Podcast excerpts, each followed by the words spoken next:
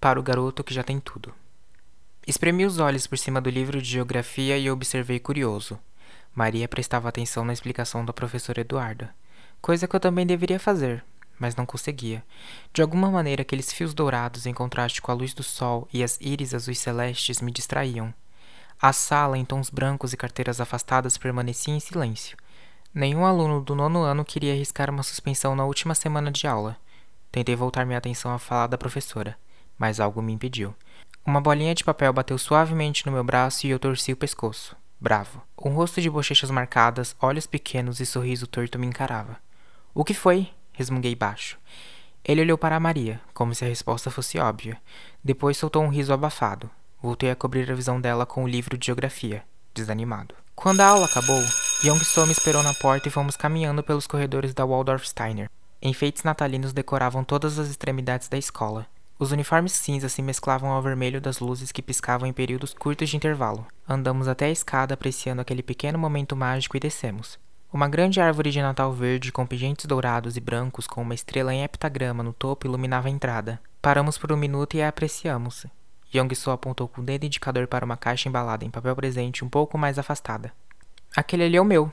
Foi difícil encontrar algo para o meu amigo secreto. Ele é bem chato. Soltei um riso bobo. Procurei com o olhar e encontrei o meu próximo a uma decoração brilhante. O meu é aquele ali, fitei com o olhar. Espero que ela goste. A palavra escapou tão rápido da minha boca que só me dei conta quando Young debochou. Ela? Hum. Sua careta desconfiada me mediu de cima a baixo. Se a sua amiga secreta for a Maria, é melhor começar a disfarçar. Tá deixando muito na cara. Olhei em volta. Tinha medo de que ela descobrisse antes da hora. Dei um leve soco em seu ombro e murmurei. Fica quieto, ela não pode saber. Os alunos caminhavam à nossa volta. Procurei Maria com o olhar e não encontrei. Respirei aliviado. É uma surpresa. Tive que trocar com Daniel para conseguir. O primeiro nome que tirei foi o da Giovanna. A garota de cabelos encaracolados, aparelho azul metálico e sobrancelhas juntas nos encarou do outro lado da entrada da escola. Parecia desconfiar de algo. Viramos o rosto e observamos o chão envergonhados. Sorte a sua. Conseguiu a garota mais bonita da sala. Falou em seguida, desanimado. Pelo menos vai ser a última festa como fedelhos do Fundamental. Quero começar em festa de gente grande. Nos afastamos da grande árvore e andamos lentamente até a saída da escola. O sol me cegou por um breve momento. Descemos os poucos degraus de concreto e paramos ali. Não ficamos fora das festas por sermos do Fundamental, soltei.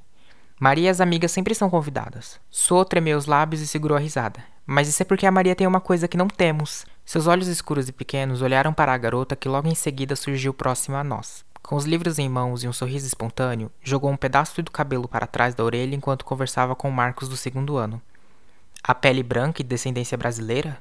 Não, retrucou como se a resposta fosse óbvia. Fez dois círculos por cima dos mamilos e balançou a cabeça.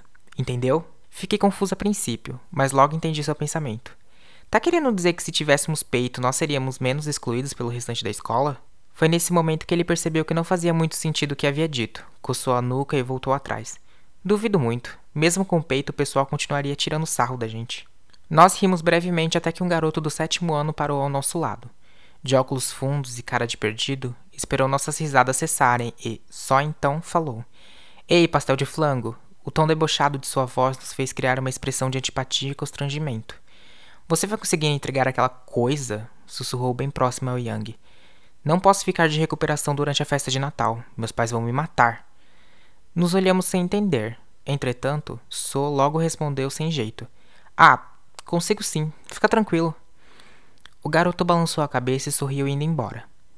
Por que você ainda faz isso? Pensei que a pastelaria dos seus pais havia começado a dar lucro.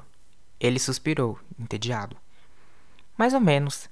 Ajuda a pagar o aluguel e as contas, mas ser aluno de intercâmbio da China tem seus custos. Nem sempre eles conseguem arcar com tudo. Ajudo como posso e, de qualquer forma, murmurou baixo e tímido, parecia contar um segredo. Não vou fazê-lo tirar mais do que um sete. Não é problema meu ele nascer burro. Antes que pudesse expressar qualquer reação, uma buzina forte chamou minha atenção. Virei para trás e uma limusine me aguardava de portas abertas próxima à calçada. Um homem alto, corpulento, quase sem pescoço e vestido de chofer olhava para o relógio no pulso. Tinha pressa. Caramba, ele nunca se atrasa. Vai lá, Young apontou com a cabeça. A gente se vê amanhã. Preciso correr para o centro. Os pastéis não vão se vender sozinhos. Tentei segurar o riso, observando aquele rosto marcado e alegre. Apertei sua mão e fui de encontro à limusine. Entrei com os vidros escuros bloqueando minha visão externa, coloquei a mochila no banco ao lado e me aconcheguei no couro que parecia me puxar para dentro. Tirei meu celular do bolso e coloquei uma música aleatória nos fones de ouvido. O pôr do sol de São Paulo começava a se manifestar. Poucas luzes iluminavam o céu da cidade das estrelas. Abaixei o vidro e senti a brisa leve do ar rebater sobre o meu rosto. Olhei para frente e tudo o que vi foi meu reflexo refletido no espelho. Aproximei o rosto e notei, nervoso, uma pequena espinha surgir na minha pele preta. Passei o dedo suavemente e suspirei. Torcia para que sumisse antes da festa de Natal no Waldorf. Quase não reparei no trajeto até a minha casa.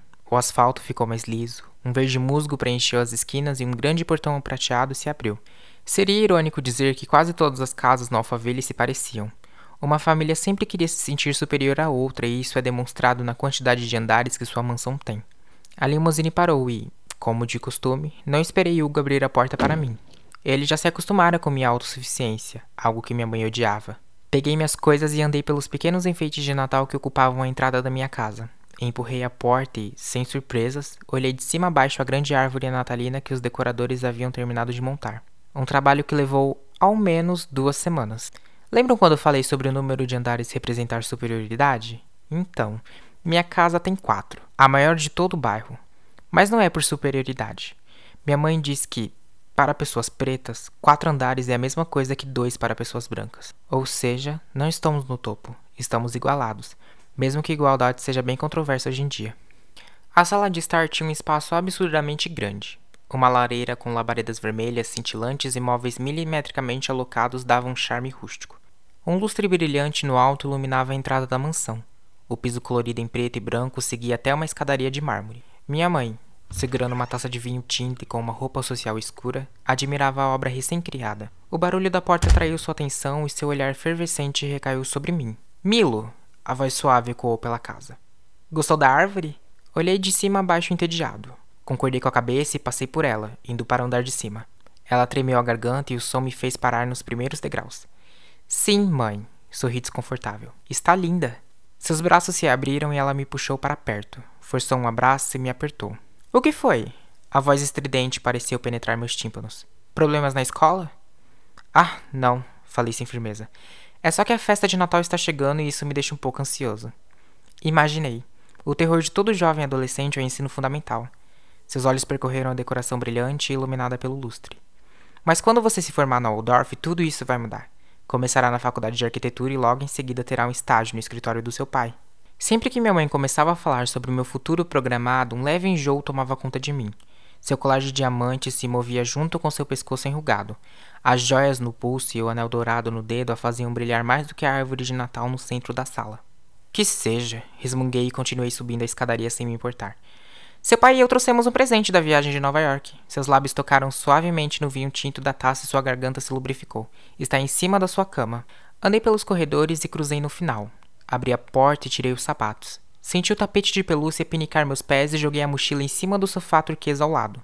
Uma pequena caixa embrulhada em papel presente descansava sobre a cama de lençóis longos e macios. O peguei em mãos e joguei de lado. A janela mostrava o pôr do sol cessando e a noite caindo. Tomei um banho de pressa e me vesti. Conectei o celular ao suporte e uma música calma e natalina começou a tocar no quarto todo.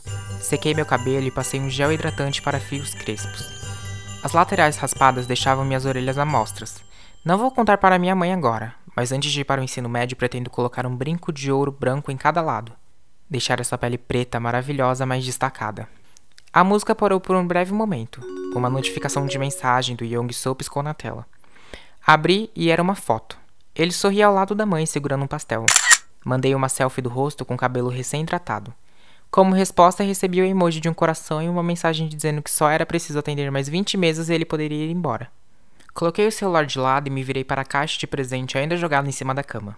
A puxei para próximo de mim e comecei a desembrulhá-la. Quando abri a caixa, minha expressão continuou a mesma.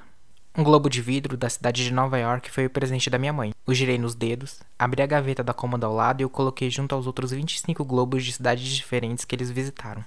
O mesmo presente todas as vezes. Eu entendo. Às vezes pode parecer que eu sou o garoto que já tem tudo: móveis lustrados, limousines espaçosos e uma casa gigantesca. Mas, quando eu vejo momentos iguais esse da foto do Yang com a mãe, é como se eu não tivesse nada. A simplicidade parecia me atrair mais. O barulho na porta quebrou minha concentração. Abaixei a música suavemente e vi Dorfélia espremer a cabeça achatada pela frestra. Emílio! exclamou. Seus olhos percorreram o quarto até me encontrar. O jantar está na mesa. Seus pais estão te esperando. Sorri tímido e ela voltou a fechar a porta. Me levantei devagar e calcei minhas pantufas de coelho. Minha mãe odiava qualquer marca indesejada no chão. Até evitava usar saltos por causa disso. Desci. Atravessei a sala iluminada pela árvore de Natal e segui pelo corredor. Uma extensa sala de jantar com uma mesa quadriculada e ampla me esperava. Poucas bandejas a ocupavam essa noite. Minha mãe, sentada em uma das extremidades, degustava uma nova opção do cardápio. Carne de wagyu, vinda diretamente do Japão, chefe Vito falava enquanto a faca cortava delicadamente a carne avermelhada. Uma taça de vinho branco a ajudava a mastigar com mais vontade. Me sentei sem cerimônias. Esperei Dorfélia surgir da cozinha com uma bandeja prateada e a repousar à minha frente. Barulhos de conversas abafadas próximas atraiu minha atenção. A silhueta do meu pai gesticulava enquanto uma voz o respondia através do celular. Ao finalizar, voltou até a mesa e se sentou. Antes de poder segurar o garfo, minha mãe sentada ao lado lhe deu um breve tapa de advertência. A oração. Seu olhar firme o fez recuar. Os dois entrelaçaram seus dedos e me encararam. Mesmo distante, deveria seguir seus passos. Cruzei minhas mãos e fechei os olhos. Minha mãe começou proferindo as primeiras palavras: Senhor, abençoe o precioso alimento que coloca na nossa mesa. Que ele nunca nos falte. Espiei-os atentamente com um dos olhos. Minha mãe continuava focada e meu pai a acompanhava internamente. Será mesmo? Gostaria de poder ler a mente das pessoas. Seria divertido saber o que elas realmente pensam. Ao final da oração, voltamos nossas atenções à comida. Quando abri a bandeja prateada, senti o aroma do arroz fresco subir pelas minhas narinas, acompanhado de um pedaço de salmão defumado e alface roxo. O prato do meu pai tinha tons claros e atraentes, feijoada branca com bisteca suína e farofa.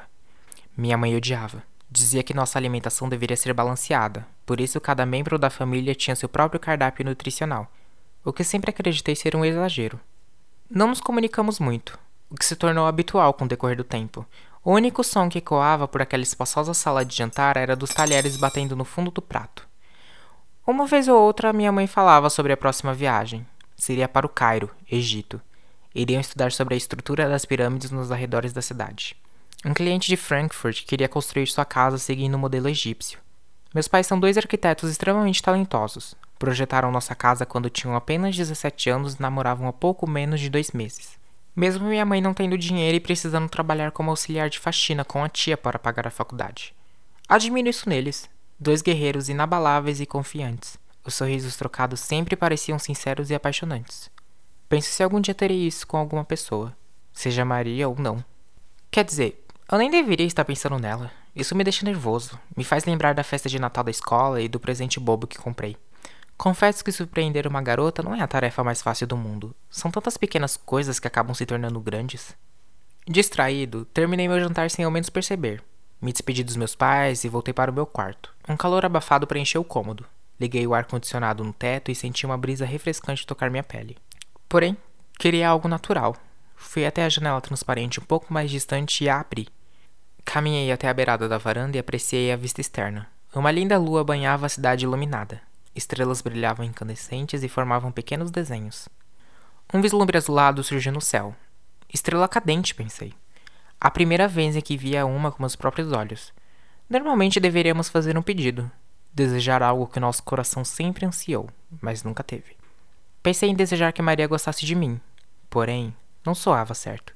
Eu não deveria querer que uma pessoa gostasse de mim. Isso teria que ser natural. Fechei os olhos e pedi por outra coisa. Algo que me ajudasse a entender entender ela e todos os outros à minha volta.